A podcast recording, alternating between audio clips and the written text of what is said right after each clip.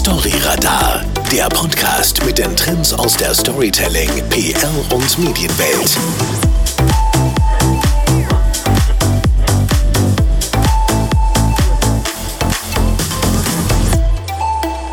Herzlich willkommen zu einer neuen Folge von Storyradar. Heute steht alles im Regenbogen bunten Zeichen des Pride Months. Wir sprechen über die Trendthemen Diversity und Inclusion und darüber, ob und wie man als Unternehmen Farbe bekennen soll und wie man Diversität strategisch erfolgreich im Unternehmen umsetzen kann.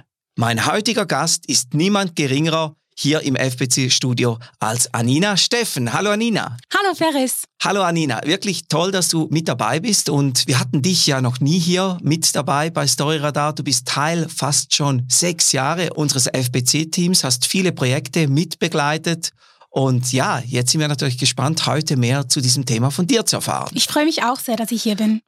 Wir haben es gesehen und es ist unübersehbar. Schon den ganzen Juni über tauchen überall Regenbögen auf. Und zwar von Online-Händlern über große Marken bis hin zum LinkedIn-Logo als Zeichen der Unterstützung für die LGBTQ-Gemeinschaft. Es scheint fast ein bisschen, als würde hier einfach jeder mitmachen und Farbe bekennen. Nutzen Firmen den Pride Month vielleicht einfach als Marketing-Tool oder meinen Sie es wirklich ernst und Sie setzen sich für den Sinn der Sache ein? Ja, genau. Also dieses Jahr ist es wirklich omnipräsent. Die Regenbogenfarben und die Breite, die sieht man einfach überall. Ähm, dass es manchmal schon fast ein bisschen aussieht, als wäre es ein Marketing, Retail anstelle eines Aufstandes. Und wenn man sich vielleicht mal die Unternehmen anguckt, noch vor zehn Jahren, da wären wirklich alle sehr zurückhaltend und still. Und jetzt plötzlich scheinen dieselben Firmen ganz laut zu sein und sich dafür einzustehen. Und das ist ja grundsätzlich eine tolle Sache. Aber es ist natürlich auch fraglich, wie authentisch und echt ist das. Also und was sehen wir dann wirklich noch nach dem Monat Juni?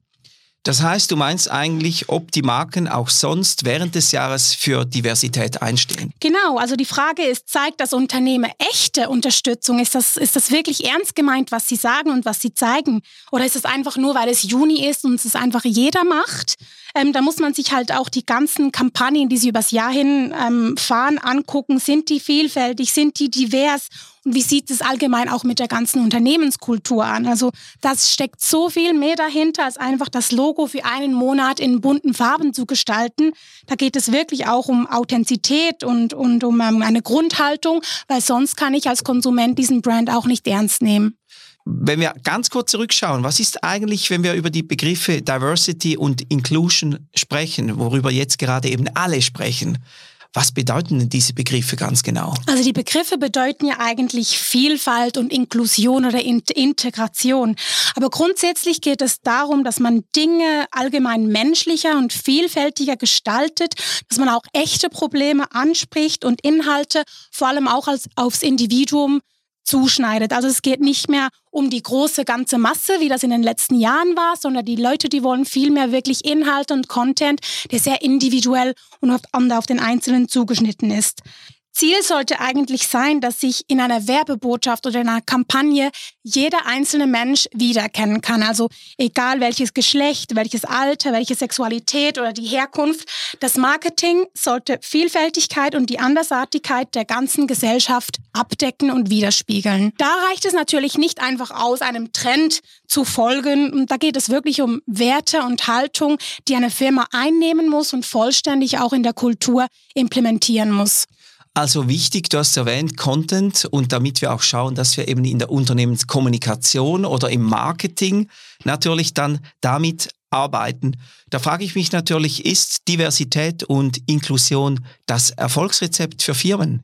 Ich denke schon, dass langfristig es in diese Richtung gehen wird. Also wenn wir uns jetzt so ein bisschen die Themen angucken, die in den letzten eineinhalb bis zwei Jahren von der Gesellschaft, aber auch von den Medien diskutiert werden, dann sind das Themen wie Black Lives Matter, das ist die Frauenquote, Vaterschaftsurlaub oder die Heirat für alle. Und das ist schon ein Kulturwandel, der zurzeit herrscht. Und was extrem spannend ist, dass man auch schon sagen kann, dass dieser Kulturwandel auch das Kaufverhalten beeinflusst. Ich habe da eine ganz spannende Studie von Accenture gefunden und die sagt, dass 41 Prozent aller Käufer nicht mehr bereit sind, bei einem Händler einzukaufen, der nicht zeigt, wie wichtig Identität und Diversität ist. Und sogar ein Drittel aller Konsumenten sagt, dass sie bereit sind, eine Marke oder eine Firma zu wechseln, wenn sie nicht für Diversität einstehen. Und das finde ich ist schon ein klares Statement. Wow. 41 Prozent, das ist sehr, sehr viel, ist fast die Hälfte. Ich ziehe da ein bisschen Rückschlüsse auch auf die ganze Sustainable-Bewegung. Also eben man will wissen, ähm, wird nachhaltig produziert, äh, werden gewisse Rahmenbedingungen eingehalten und ähnlich ist es eigentlich hier in diesem Thema. Genau, die Leute gehen immer wie mehr weg von der Masse und wollen halt wirklich was Individuelles, nachhaltig produziertes, das, für das sie auch persönlich einstehen können. Du sprichst von einem Kulturwandel. Da frage ich mich natürlich, haben denn Unternehmen diesen Kulturwandel bereits erkannt? Ja, also gerade große und internationale Firmen, aber auch kleine, junge Startups, die ähm, haben es wirklich schon geschafft, sich ähm, öffentlichkeitswirksam für mehr Diversität einzusetzen. Und da geht es sogar noch viel weiter. Also es ist nicht nur die Kommunikation gegen außen, sondern da geht es auch um einen Kulturwandel intern in der Firma, der stattfindet.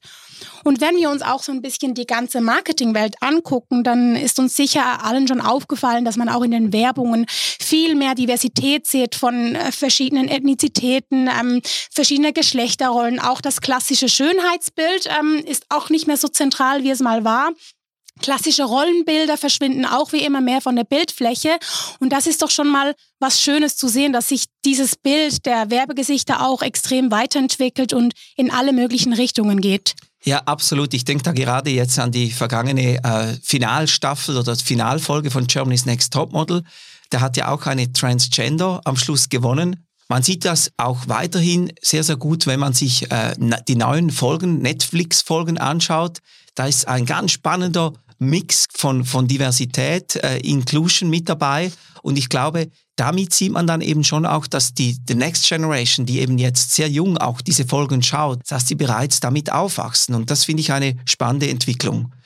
Anina, wie kann denn eine Firma jetzt nachhaltig Diversity und Inclusion implementieren und in ihre Kommunikation integrieren? Also es muss wirklich ein strategischer Entscheid der ganzen Firma sein, die von Anfang an bis Schluss gelebt und auch vertreten werden kann.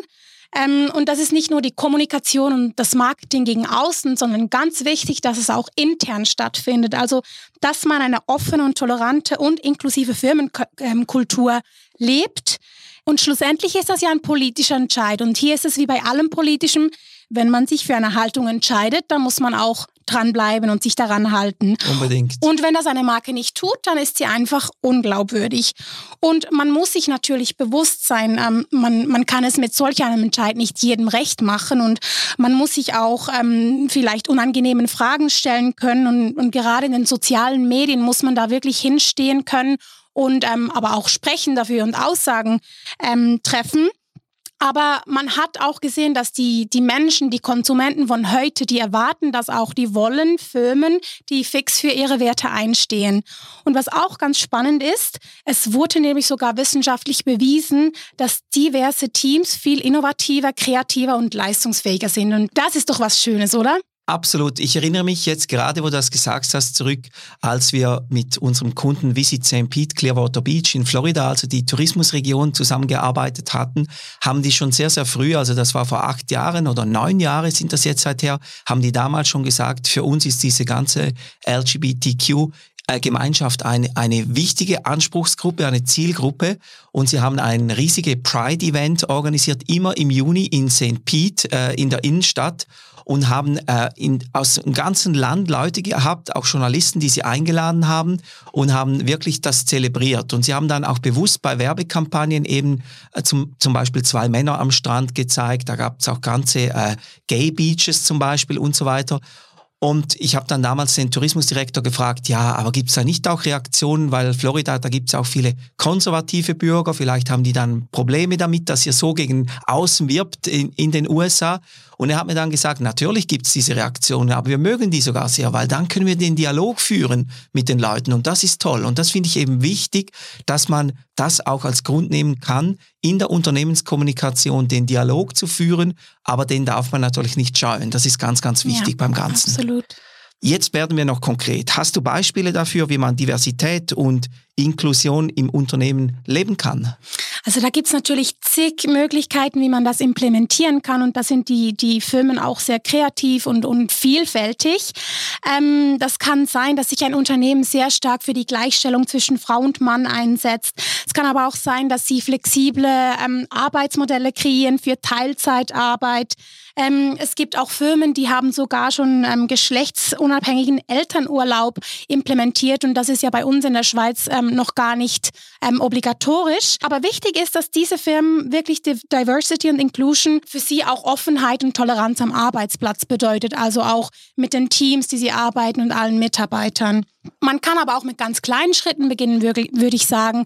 Also da geht es schon bei der Content Production darum, dass man zum Beispiel mit dem Zeigen von vielfältigen Menschentypen, ähm, mit der Vielfalt in, in puncto Alter, Geschlecht, ähm, Ethnizität arbeiten kann, damit man dem Kunden auch wirklich zeigen kann, dass man Wert darauf legt, Diversität zu zeigen.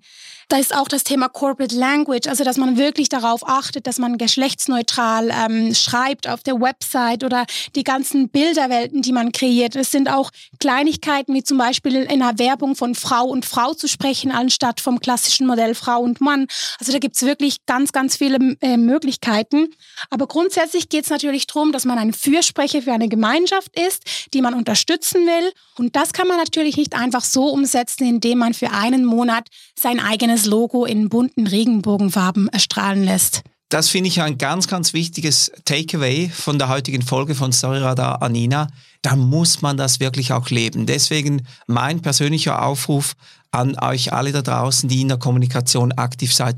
Überlegt euch zuerst, was ihr alles intern machen wollt, eben jetzt gerade an den Beispielen, die Anina gesagt hat. Und beginnt mit dieser Kommunikation zuerst, bevor ihr euch dann gegen außen mit Diversity und Inclusion positioniert. Weil es ist dann sehr, sehr peinlich, wenn es so aussieht, als eben, ihr wollt einfach ein bisschen mit dabei sein, aber ihr lebt nicht. Und ich bin sicher, wenn man in der tagtäglichen Kommunikation ein Auge darauf hat, dann entdeckt man da ganz viele Möglichkeiten, die man nutzen kann. Genau, es geht wortwörtlich darum, Farbe zu bekennen.